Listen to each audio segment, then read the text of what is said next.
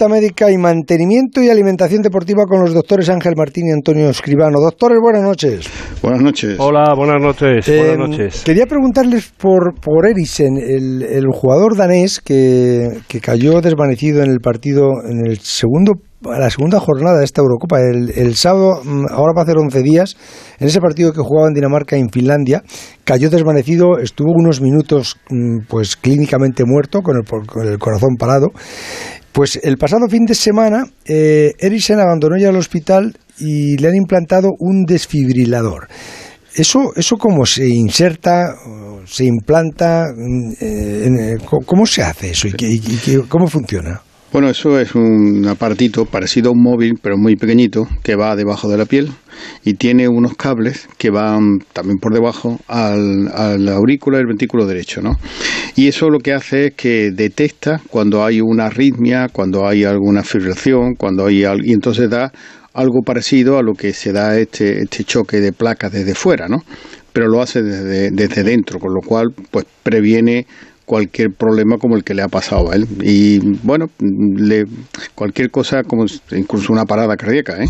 ¿Mm? la reactiva rápidamente. Un desfibrilador que se llama un desfibrilador cardioversor implantable. ¿Sí? Y eso es una cosa maravillosa porque, bueno, este tipo de personas que estarían siempre pendientes de tener otra parada, pues le salva la vida.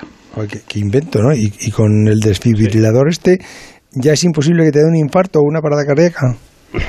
Bueno, es muy difícil porque realmente lo que hace es actuar cuando hay un problema del ritmo cardíaco, que es lo que tuvo él, por eso tuvo eh, la parada cardíaca, pues eh, le, el, automáticamente empieza a, a, desfibrilar, a producir una conducción que es lo que, lo que le, el problema que tuvo Edison. Le puede dar eh, parada cardíaca, ¿eh? le puede dar un infarto. Sí. Lo que pasa es que esto lo resolvería. Sí. ¿Y, ¿Y con este desfibrilador puede volver a jugar al fútbol? Yo pienso que no. No. Bueno, ahí hay un. Yo está leyendo eh, un poco que el defensa del Haya, justamente sí, que estaba sí, en el partido, Daily, hace eh, pues del 2019 19, eh, le pusieron un desfibrilador porque tuvo problemas también de una miocarditis, una trastorno, un trastorno también del ritmo. Y, y, está en la Eurocopa, ¿eh? Sí, sí, hay algún caso por ahí suelto. Lo que pasa es que yo lo veo muy arriesgado, porque, bueno, en definitiva un aparato y tal, y, y el riesgo ya también depende del equipo donde esté que, que, lo acepte, porque según he leído este hombre en el equipo donde juega en Italia, pues los médicos ya han dicho que no, ¿no? Y para el equipo, mm, para los médicos, para él mismo, pues es una tensión muy importante, ¿no? Yo, mi opinión es que, que debería de estar tranquilo, no meterse en jugar al fútbol, llevar yo, una vida normal. Yo creo que, le, claro, yo creo que le va a ser difícil y de, y de todas formas tienen que estudiar ahora eh, qué tipo de trastorno del ritmo cardíaco tiene, porque mmm, aquí, por ejemplo, tenemos un, en el clínico al doctor Villacastín, que es, bueno, se dedica a todo esto de arritmia y, y depende un poco la patología que tenga él. Claro, exactamente. Puede ser, seguramente será algo genético que ha dado la cara ahora, sí. ¿no? Pero eso ya es para toda la vida. Incluso ahora tendrán que investigar a familiares. Porque si lo tiene su hijo. Lo, sí, lo, lo que tiene... no sé, lo que no sé yo ahora es, es cómo se resolverá su contrato, ¿no? Él está en el Inter y, y, una situación de estas, el Inter dice que no, que en esta situación no, no quiere que juegue, no quiere que arriesgue, tendrán que pagarle el, los años de contrato que le queden, entiendo. supongo, por supuesto, supongo que sí, a no ser que tenga alguna cláusula, ¿no? Un poco, pero es raro, ¿no? Porque estas cosas son tan imprevistas. Hombre, y además tampoco se pueden poner en un contrato, ¿no? Se puede poner en un contrato que si está o se lesiona. Entonces, en definitiva es como una lesión, ¿eh? No, claro, y, y aparte que le harían unos, un, unas pruebas, unos análisis médicos cuando fichó y, oye... Doctor Martín, eh, a ver qué me, qué me dice Bustillo que hay una operación para eliminar el sudor. ¿Eso bueno, eh, el, el, sudor, sobre todo en esta época que, que, que, tenemos bastante de la consulta, sobre todo el sudor a nivel de la sila, eh, hay que diferenciarlo un poquito. Es una hiperhidrosis, un aumento del, eh, excesivo del sudor, sobre todo será en manos, en pies y asila. Y hay varios tratamientos, va a depender un poquito de la patología de cada paciente. ¿Pero es un tratamiento caso, o una operación?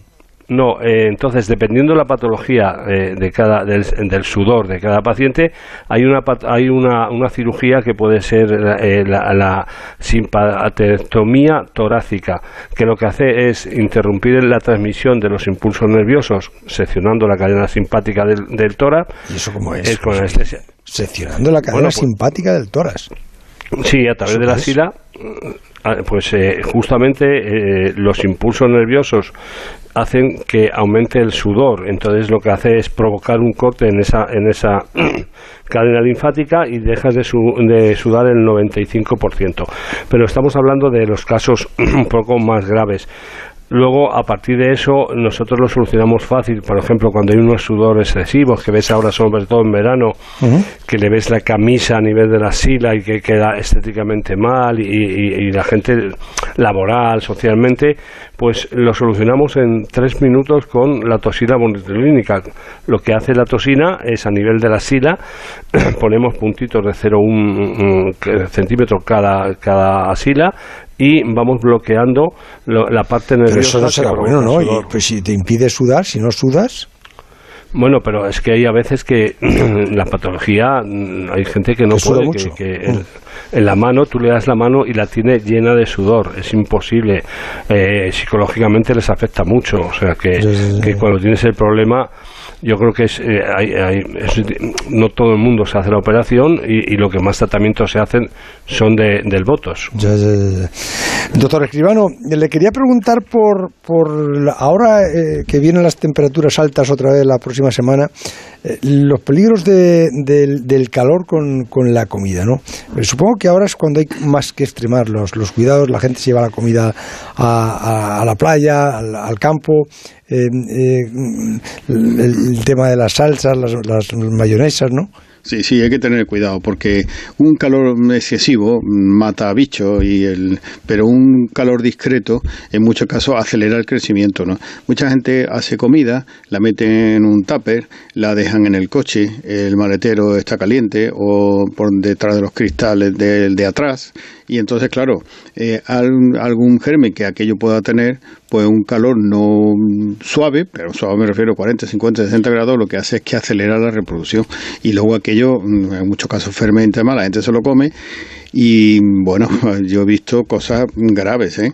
intoxicaciones alimentarias importantes y simplemente por ese descuido. ¿Cuál es la primera medida cuando tienes una salmonelosis, una intoxicación de estas? Lo primero que hay que hacer. Hidratar.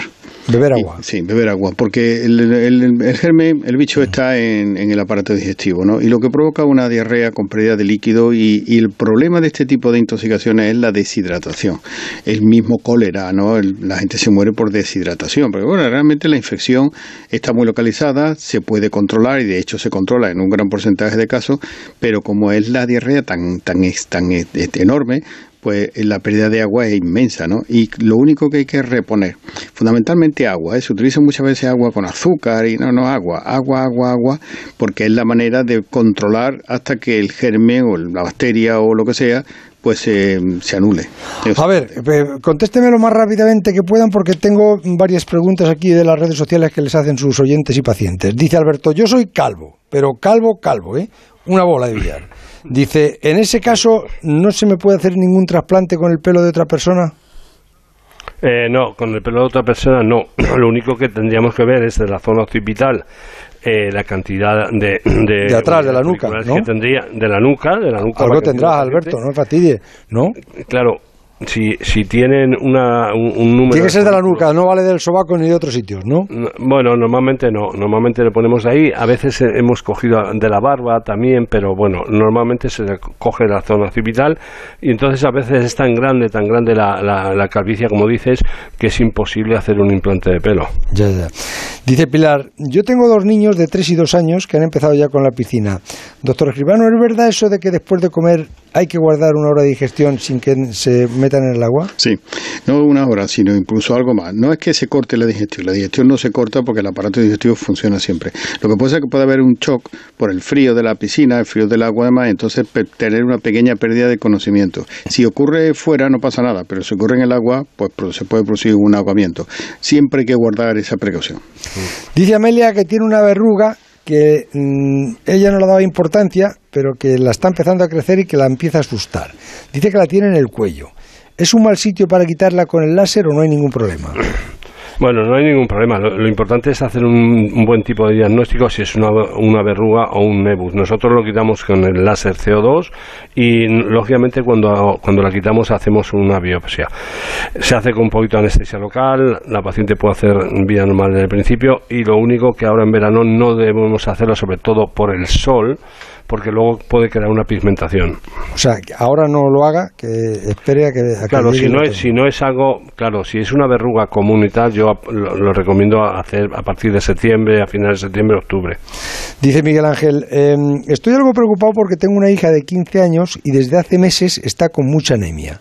¿Qué debemos incluir en su dieta para que mejore? Hombre, lo primero es que si tiene mucha anemia hay que ver exactamente dónde viene esa pérdida de sangre. ¿eh? Puede ser algo sin importancia o puede ser algo importante.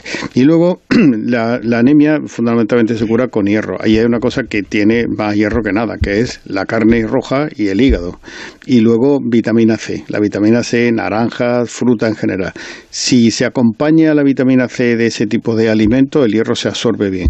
El hierro de la carne y de ese tipo de, alimentos animales. Si no hay vitamina C, el hierro entra pero no se absorbe. Dice Raquel que si la depilación láser se puede hacer sin problema en la cara, en zonas como las cejas, el pómulo o el cuello. Sí, no hay ningún problema. Solo lo, importante es hacer un buen diagnóstico, sobre todo qué tipo de pelo tiene, si la piel es clara, eh, si es negro y el número de sesiones que vamos a utilizar y el tipo de láser, que normalmente utilizamos el diodo o el alejandrita, dependiendo un poco el tipo de piel. Y la última, mm, dice Gonzalo, ¿hay algún síntoma previo para el cáncer de colon? ¿Se puede llegar a saber por algún tipo de dolor? Bueno, más que por dolor, por alteraciones en, la movilidad del aparato digestivo, no bien que tenga mucha diarrea o estreñimiento, alteraciones, sangrar un poco de vez en cuando, no confundirlo con hemorroides, pero ante esos síntomas y a partir de un 45 50 años, sí hay síntomas antes, pero si no a partir de esa edad es interesante una colonoscopia porque como preventivo es mejor actuar antes. Catedrático, doctor Antonio Escribano, catedrático nutricionista, eh, eh, mi querido cirujano Ángel Martín, hasta mañana si Dios quiere. Buenas noches. Buenas noches.